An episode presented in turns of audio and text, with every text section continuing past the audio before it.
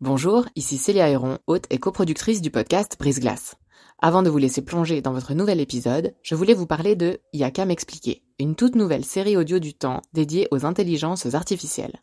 Deux fois par mois, dans Y'a m'expliquer, Grégoire Barbet tentera de démystifier les enjeux posés par ces IA et reviendra sur les principales actualités qui les concernent. Côté podcast, vous pourrez aussi découvrir Sous la coupole, notre podcast d'actualité politique, et bien d'autres encore sur la page letemps.ch slash podcast. J'en profite enfin pour vous dire que vous pourrez bénéficier de nombreuses offres d'abonnement au journal Le Temps, web et print, sur la page letemps.ch slash abonnement au pluriel. Bonne écoute C'était comme un, le couloir de la gare. Il y avait sept patients dans une salle sans euh, séparation, sans rien. Euh, les respirateurs sonnaient, les moniteurs sonnaient, les pompes sonnaient. Euh, il y avait l'équipe de soins intensifs, mais il y avait aussi l'équipe de renfort. On voyait pas nos noms sur les badges parce qu'on avait ces isolements par-dessus. Donc on devait se coller des, stickers où on s'écrivait notre nom. Et puis chaque sticker avait une couleur différente. Je ne saurais pas dire exactement le taux d'occupation, mais pour qu'ils aient besoin d'ouvrir quatre services supplémentaires, c'est que la situation elle était vraiment compliquée. Bienvenue dans la saison 4 de Brise Glace, un podcast du temps qui s'intéresse à tout ce qu'on n'ose ni dire ni demander aux gens qui nous entourent. Ça fait maintenant deux ans que nous vivons tous et toutes au rythme de la pandémie. Tombés dans cet étrange espace-temps sans trop y croire. Première vague, deuxième vague, cinquième vague, elles se suivent, elles se ressemblent. On finirait presque par tomber dans une forme de déni de réalité. Mais certains la côtoient plus que d'autres, cette pandémie. C'est le cas de Chloé, infirmière, mobilisée aux soins intensifs. Elle raconte comment le coronavirus a changé sa vie depuis deux ans, sa solitude, sa lassitude, mais aussi ses petites victoires, au micro de Brise Glace. Je m'appelle Chloé, j'ai 29 ans. Je suis infirmière dans un hôpital du canton de Vaud et je travaille dans un service de soins continu de chirurgie. Donc vous avez commencé à travailler comme infirmière autour de quelle année? Fin 2017, quand j'avais fini mes études. Et je me souviens, je viens d'une famille de scientifiques qui pensaient que je me lançais dans beaucoup de difficultés et que j'allais avoir un, travail qui allait être très compliqué pour moi avec les horaires euh, et que euh, je devais choisir autre chose à la place. Vous êtes dans quel service et vous vous destinez à quelle spécialisation? En ce moment, et depuis que j'ai commencé à travailler, en fait, je fais des soins continus de chirurgie. C'est les surveillances parfois préopératoires ou post-opératoires des patients instables.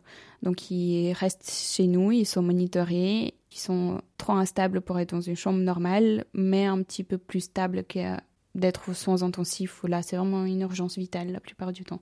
Est-ce que vous vous souvenez des tout premiers moments où vous avez entendu parler de la pandémie? Oui, c'était en décembre 2018 et euh, ça avait fait la, une de quelques journaux. Et je me souviens avoir appelé euh, mon père. Mes parents sont vraiment euh, une source importante de soutien et de conseils dans ma vie. Et de leur avoir dit Est-ce que tu as vu ce qui se passe en Chine en ce moment? Je suis sûre que ça va arriver ici. Tout le monde sera confiné et nous, on aura vraiment des grosses difficultés au travail on sera débordé. Il m'a dit non, non, tout va bien se passer. Qu'est-ce qui vous faisait vous, euh, vous dire ça avec certitude? Ça avançait trop vite, il y avait beaucoup de contamination et je me disais que ça allait être vraiment compliqué à endiguer et j'avais un pressentiment. Je sentais que ça allait arriver forcément chez nous. Je ne saurais pas exactement dire pourquoi. Je crois qu'on appelle ça le, le, sixième sens infirmier où on n'a pas des données objectives, mais on sent qu'il y a quelque chose qui va arriver tout d'un coup. Si un patient euh, il va bien comme ça en apparence, mais on a, on a le sentiment qu'il y a quelque chose qui va pas et puis on n'arrive pas exactement à mettre de mots là-dessus. C'est un, un, petit peu pareil. Et est-ce que vous avez le souvenir de là où vous étiez précisément quand euh, les premiers euh, cas ont été rapportés en Suisse? Oui, parce que euh, j'ai suivi une formation de spécialisation en soins continus et j'étais justement en train de suivre ces cours. On avait déjà des informations comme quoi c'était arrivé en, Italie et en France. Et j'ai une copine des cours qui m'a montré son téléphone avec une notification de l'OTAN en disant euh, voilà, premier cas détecté en Suisse. Et je me souviens, elle avait juste dit voilà, ça va commencer. J'étais euh, passé en rentrant par une pharmacie et il y avait déjà des affiches sur la porte en disant rupture de masque FFP2 et rupture des masques chirurgicaux. Et là, je me suis dit, c'est un peu un début de chaos parce que hum, les gens se ruaient pour acheter des masques, du stérilium, du désinfectant pour les mains. Et j'avais un petit peu de la peine quand même à croire que ça allait escalader aussi vite. Je trouvais que les gens euh, perdaient un petit peu le contrôle en allant faire les courses, euh, en achetant tous les papiers toilettes. Mais je ne savais pas que ça allait nous tomber dessus comme ça à l'hôpital en fait. Ça, je m'y attendais pas du tout. Il y avait déjà à ce moment-là euh, des mesures qui avaient été prises dans l'hôpital où vous travaillez. Ça impactait d'une façon ou d'une autre votre organisation?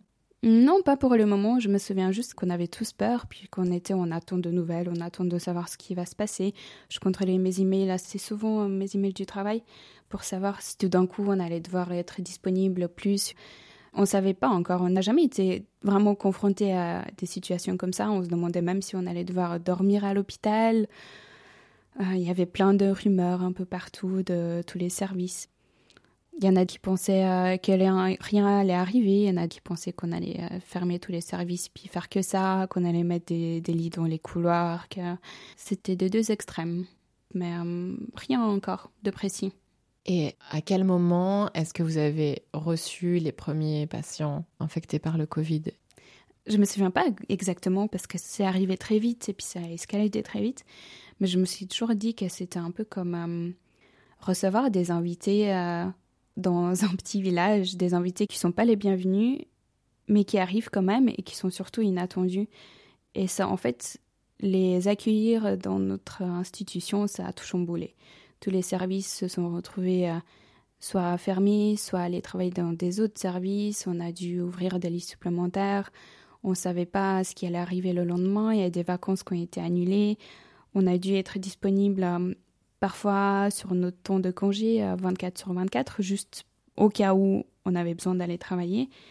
Et c'était stressant dès le début parce qu'il y avait un silence euh, qui était dur à expliquer euh, dans les couloirs, dans les services, malgré les bips, des pompes de perfusion, des moniteurs cardiaques, des respirateurs. Et dans l'équipe, j'avais même l'impression parfois qu'on chuchotait, comme si on avait peur qu'il y a quelque chose de grave qui arrive. C'était vraiment l'expression le calme avant la tempête, c'était ça. Et je n'ai même la, chair de poule quand j'en parle. On ne savait pas à quoi s'attendre. On savait que la situation était grave puis qu'on allait devoir encore plus changer des choses. Mais c'était vraiment pesant. Même autour de l'hôpital, c'était un silence pesant. Est-ce que c'est aussi ce calme avant la tempête, le moment où on se lie d'amitié euh, avec des collègues avec lesquels d'habitude on n'a pas tellement d'échanges? Alors totalement. Je pense que c'est vraiment le cas. On a été plus solidaires que jamais. On s'envoyait beaucoup de messages, on était toujours à, l'écoute les uns des autres, on se demandait comment ça allait. Et ça n'a jamais vraiment été le cas avant. Je pense que ça nous a fait tenir dans ces moments-là parce qu'on on était soudés dans l'équipe. Et on se disait que bah, s'il fallait passer par là, autant qu'on le fasse tous ensemble. Est-ce qu'il y avait une communication particulière de la part des autorités de votre institution? On était euh, tenu au courant par email chaque jour euh, pour avoir un petit peu le nombre de cas dans l'hôpital et dans quel service. Et on avait des rencontres assez fréquentes avec nos chefs qui venaient dans le service pour prendre 10-15 minutes et nous tenir au courant de ce qui se passait et ce qui allait changer. Mais eux aussi, ils ont eu beaucoup de difficultés parce que rien n'était clair. Et ils nous disaient, mais peut-être qu'aujourd'hui c'est comme ça, mais demain ça sera différent. Alors on ne sait pas comment ça va se passer. Est-ce qu'en termes de masques ou de, matériaux de protection dans votre hôpital, vous avez l'impression qu'il y avait assez? Parce que je me souviens de vols dans les hôpitaux, de gens qui ramenaient un peu des masques pour leur famille. Ça vous dit quelque chose Ah oui, totalement. Et euh, on avait les grandes bouteilles de désinfectant pour les mains qui étaient euh, attachées à des supports en métal. Et euh, quand j'ai vu ça, ça m'a vraiment choquée. C'était toujours libre et accessible pour nous. Et tout d'un coup, en fait, c'était plus le cas. Et il était en vraiment petite quantité. Normalement, quand on utilise des médicaments comme la morphine ou les EPC, on doit décomptabiliser. Donc, on a un classeur de stupéfiants où on écrit euh, ce qu'on prend. Euh, et on est arrivé au point où, pour prendre un masque FFP2, donc pour tous les soins aérosols à risque, donc pour les patients qui toussent ou pour les patients qui ont des trachéotomies, si on voulait prendre un masque, il fallait qu'on signe dans le classeur de stupéfiants, qu'un collègue soit là pour double vérifier qu'on en a pris un, et il fallait le garder pour la journée. On sait très bien qu'à partir du moment où on éternue et qu'on l'a sur le visage, après 4 heures, il est plus efficace.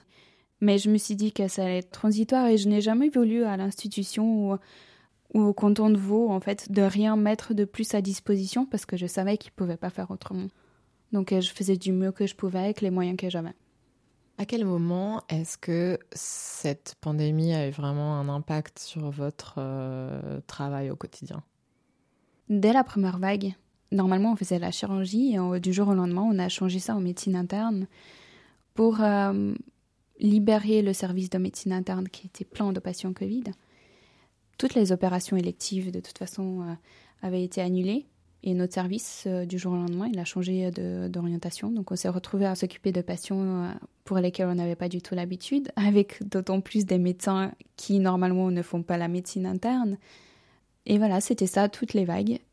Et d'ailleurs, maintenant, ça recommence, c'est tout pareil. Est-ce que dans cette première euh, vague, vous avez eu des moments de découragement? Oui, parce qu'il n'y avait pas de traitement. J'ai l'impression que les protocoles changeaient chaque jour, qu'il y avait un, échec de toutes les tentatives. vous avez suivi euh, qu'ils ont essayé plein de médicaments, puis rien ne marchait. Et euh, on savait que le vaccin allait mettre du temps à arriver aussi. Et on ne savait pas jusqu'à quand on allait faire ça.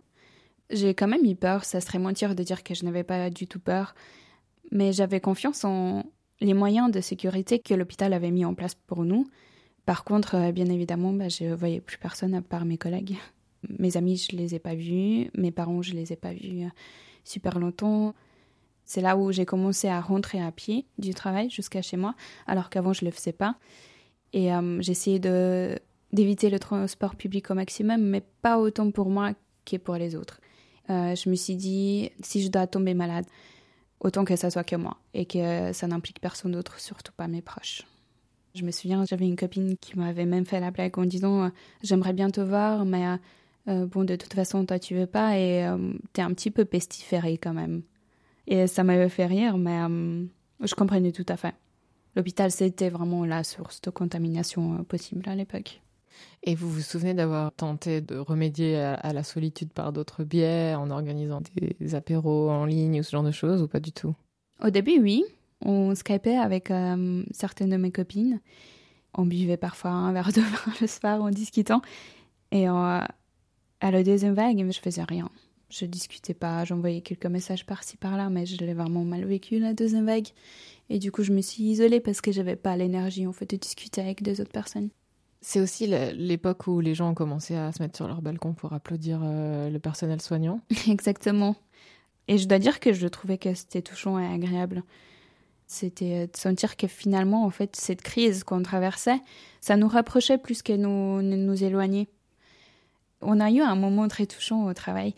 Et c'était vraiment un soir où c'était très très compliqué, tout allait dans tous les sens, on avait plein d'admissions, ça bougeait, les patients n'allaient pas bien. À 21h, nous avons un patient de 78 ans qui a commencé à applaudir et je lui ai demandé ce qu'il faisait. Il m'a dit bah, C'est 21h, je vous applaudis. Et en fait, avec mon collègue, on s'est juste arrêté pendant 10 secondes, on avait les larmes aux yeux les deux et j'ai trouvé que c'était vraiment touchant. Alors que c'était rien, mais juste se sentir euh, soutenu et sentir que la société, elle pense un petit peu à nous, à ce qu'on traverse, c'était beau. Quand est-ce que vous avez commencé à prendre en charge des patients Covid? C'était euh, fin octobre de l'année passée. Donc là, c'est la deuxième vague. Oui, la deuxième vague. La situation devenait tellement critique que mon chef a envoyé un email en demandant qui pouvait aller aux soins intensifs dans ce qu'on appelait l'équipe de renfort de soins intensifs Covid-19. Je me suis portée volontaire, donc c'était pas du tout une obligation, c'était vraiment euh, en fait, j'avais envie d'aller aider parce que je savais que c'était compliqué. Et dans mon équipe, il y a beaucoup d'infirmiers et infirmières qui ont des familles, qui ont des enfants. Et je voulais leur épargner ça aussi. Donc je me suis dit, moi j'habite seule, je ne vais pas mettre quelqu'un à risque parce que je vais travailler avec des patients euh, Covid intubés, donc je vais aller moi. Et euh, cinq jours après, j'étais déjà euh, au sens intensif. Mais je crois que la deuxième vague, elle était vraiment pire que la première parce que ils ont dû quand même ouvrir quatre services supplémentaires. C'était comme un...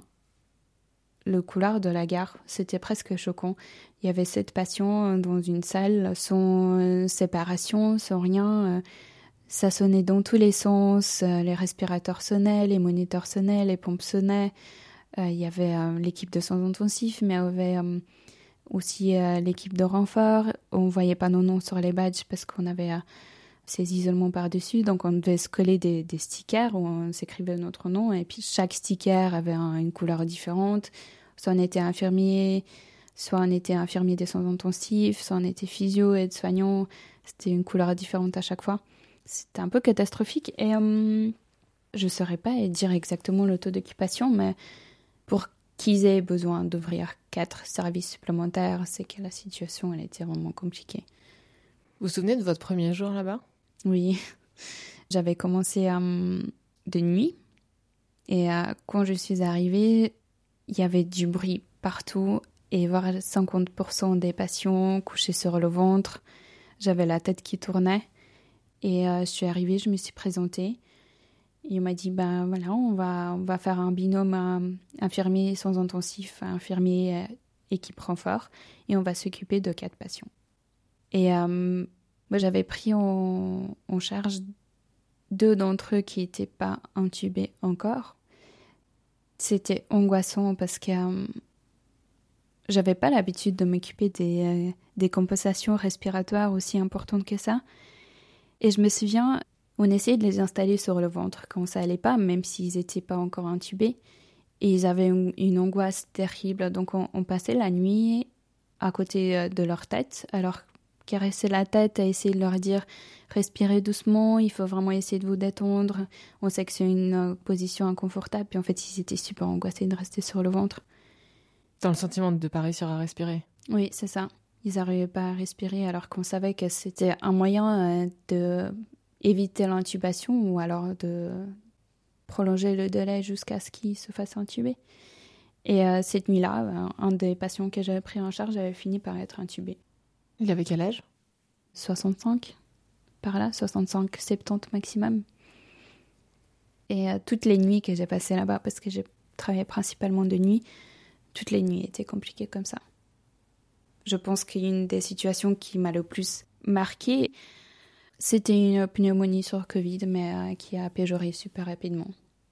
C'est un patient euh, qui était stable de base, mais on savait que le Covid, c'est une évolution en dents de scie, donc Parfois, on a l'impression que ça va mieux, mais en fait, c'est pas du tout le cas.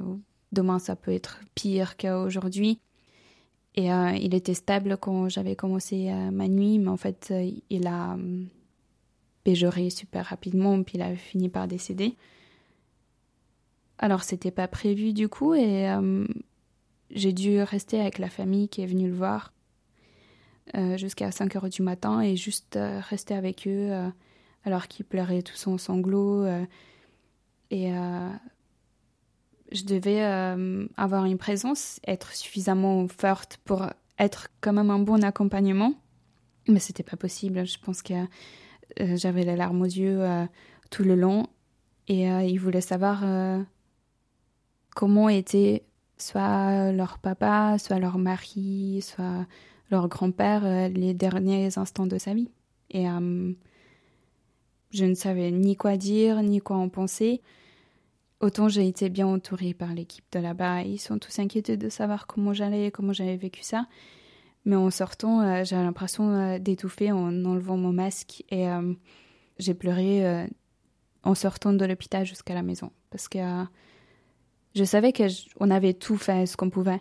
Mais en fait, ça, ça, ça me faisait juste réaliser à quel point on ne pouvait pas savoir comment ça allait évoluer. Et puis on pouvait perdre des passions super rapidement et euh, qu'on n'avait rien pour euh, reconforter les familles. Et que c'était sûrement quelque chose qui allait les suivre toute leur vie. Euh, c'est quand vous rentrez après une nuit comme ça, est-ce que vous faites appel à quelqu'un pour essayer d'en parler ou est-ce que vous, vous n'essayez pas en, vous disant que c'est difficile de comprendre ce qu'on vit quand on ne partage pas ça? Ce que j'avais fait, c'était passer dans mon équipe de base et m'asseoir euh, minutes avec mes collègues qui sont venus s'asseoir avec moi et on est juste resté comme ça en silence. parce que je savais qu'ils comprenaient ce que j'avais vécu. Comme je disais, mes, mes parents sont toujours d'un soutien pour moi, mais je pense qu'on ne peut pas réellement comprendre si on ne le vit pas réellement.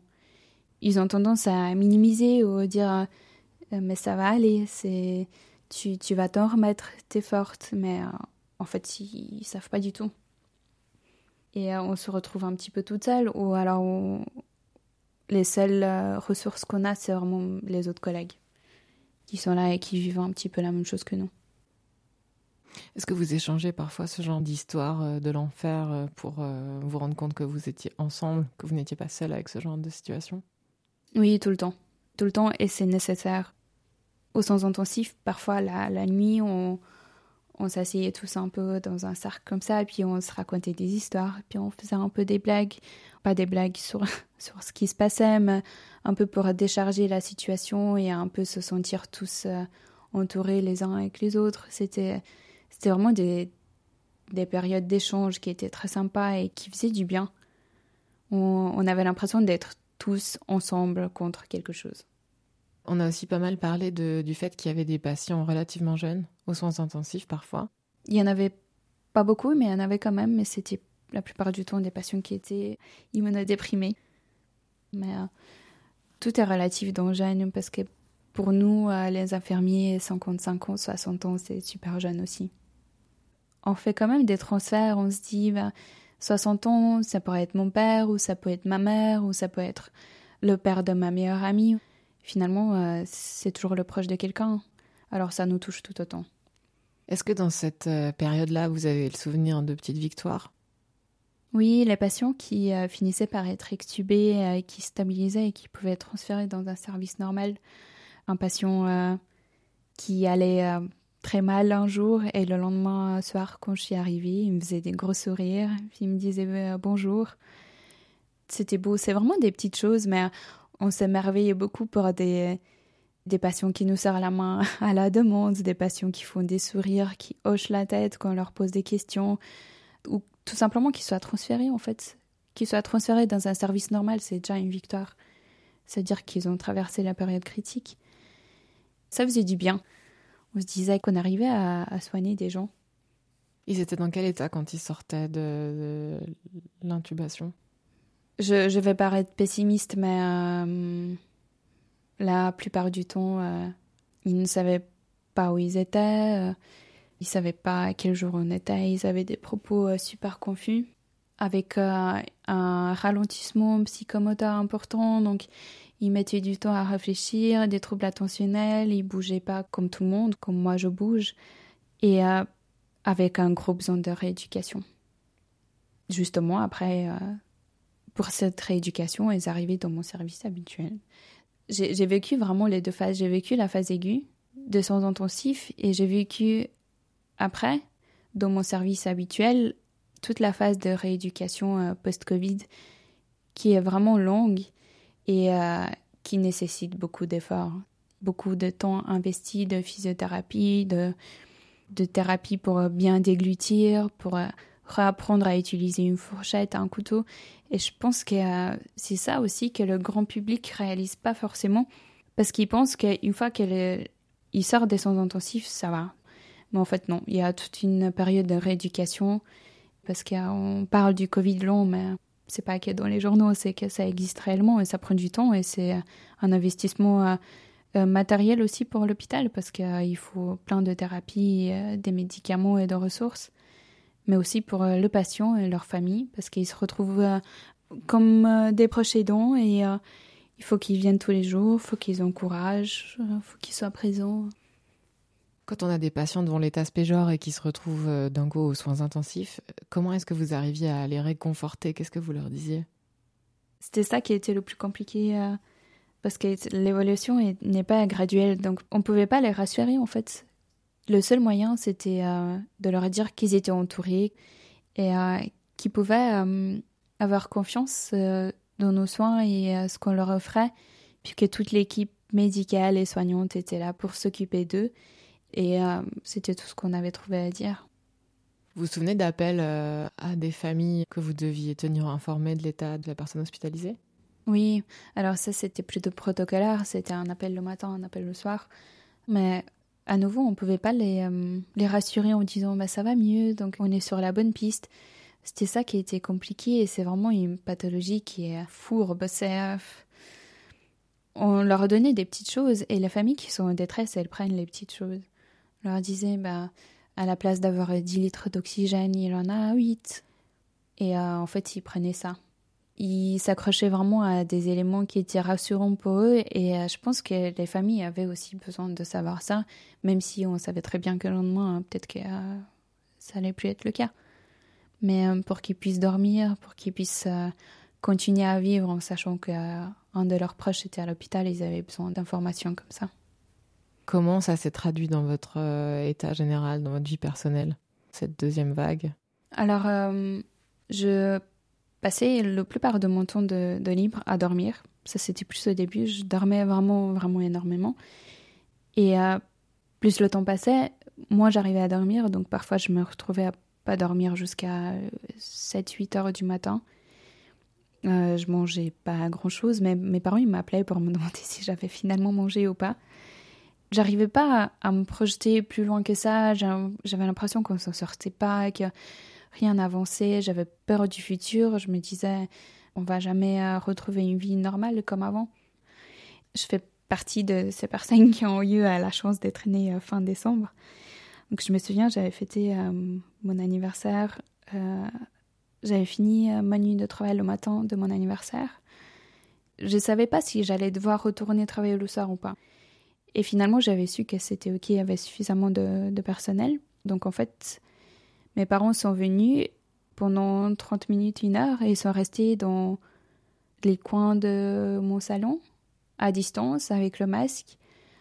Et euh, ils m'ont juste dit joyeux anniversaire, ils sont repartis, et c'est comme ça que j'ai fêté euh, mes 29 ans.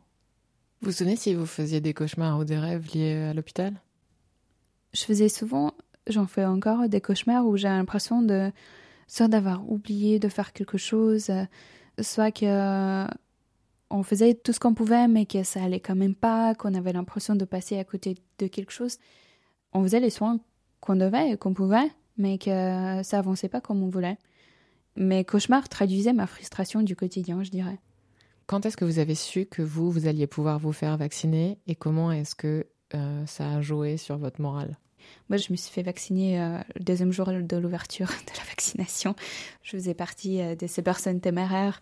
Autant les, mes collègues, ils avaient peur, ils attendaient que j'y aille moi pour, pour voir comment j'allais le, le supporter. Moi, j'ai pas du tout eu peur. En fait, j'étais super contente et je me souviens, ce jour-là, c'était comme un jour de fête. J'étais vraiment heureuse d'y avoir accès. Dans les semaines qui ont suivi et au moment des premiers débats sur euh, la vaccination, comment est-ce que vous avez vécu euh, cette réticence euh, de la part de l'opinion publique dans un premier temps, mais aussi peut-être de vos proches? Alors au début, je me disais, je peux comprendre qu'il y ait une réticence du grand public au début quand ça vient d'être introduit, puis on ne sait pas encore. Et plus le temps passait, plus je l'ai vécu mal, parce qu'on vit dans une situation de crise où on a la clé pour l'améliorer et les gens ne l'utilisent pas. Ça nous met dans une frustration euh, terrible. Je me suis dit, mais j'ai vraiment de la chance d'habiter dans un pays qui peut m'offrir la possibilité de me protéger moi et les autres. Parce que euh, moi, je suis née dans un pays qui est euh, à bas revenus et j'ai travaillé dans des pays à bas revenus. Parce que vos parents ont émigré d'un pays en développement pour venir vivre en Suisse. Oui, c'est ça. Et vous avez encore de la famille dans ce pays? Oui.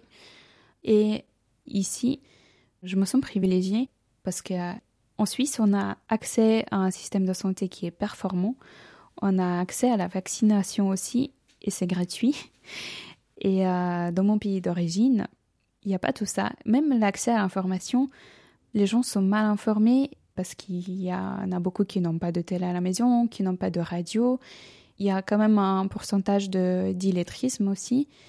Et euh, il n'y a pas les mêmes vaccins qu'ici parce que c'est pas la même efficacité ceux qui sont offerts. Et en fait, ça rend difficile euh, de se faire vacciner. C'est pour ça que je comprends pas quand on a un tel accès à, la vaccination, à l'information, pourquoi ne pas en profiter en fait? C'est euh, être contre la vaccination, c'est vraiment un privilège occidental pour moi. Parce que ici, on est tellement protégés, je dirais, que les gens, ils peuvent avoir euh, l'opportunité de ne pas le faire, juste comme ça, parce que de toute façon, le système de santé, il est hyper performant et que si demain on a envie d'y aller, on pourra toujours y aller. Et si on se retrouve à nouveau dans un contexte aussi compliqué à l'hôpital, c'est principalement parce que les gens ne veulent pas s'y mettre.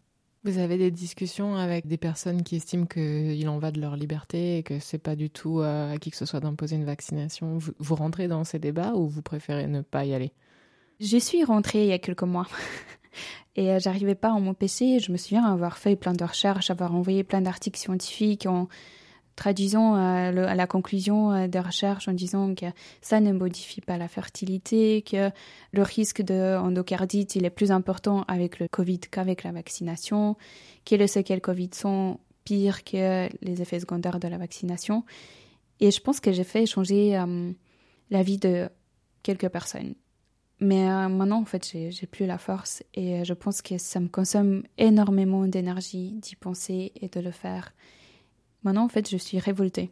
On doit faire plein de changements au travail à nouveau et je me dis que ça aurait pu être évité, peut-être pas totalement, mais euh, en grande partie, si on y était tous ensemble, à tous se battre contre et à se faire vacciner, à prendre des précautions en continu.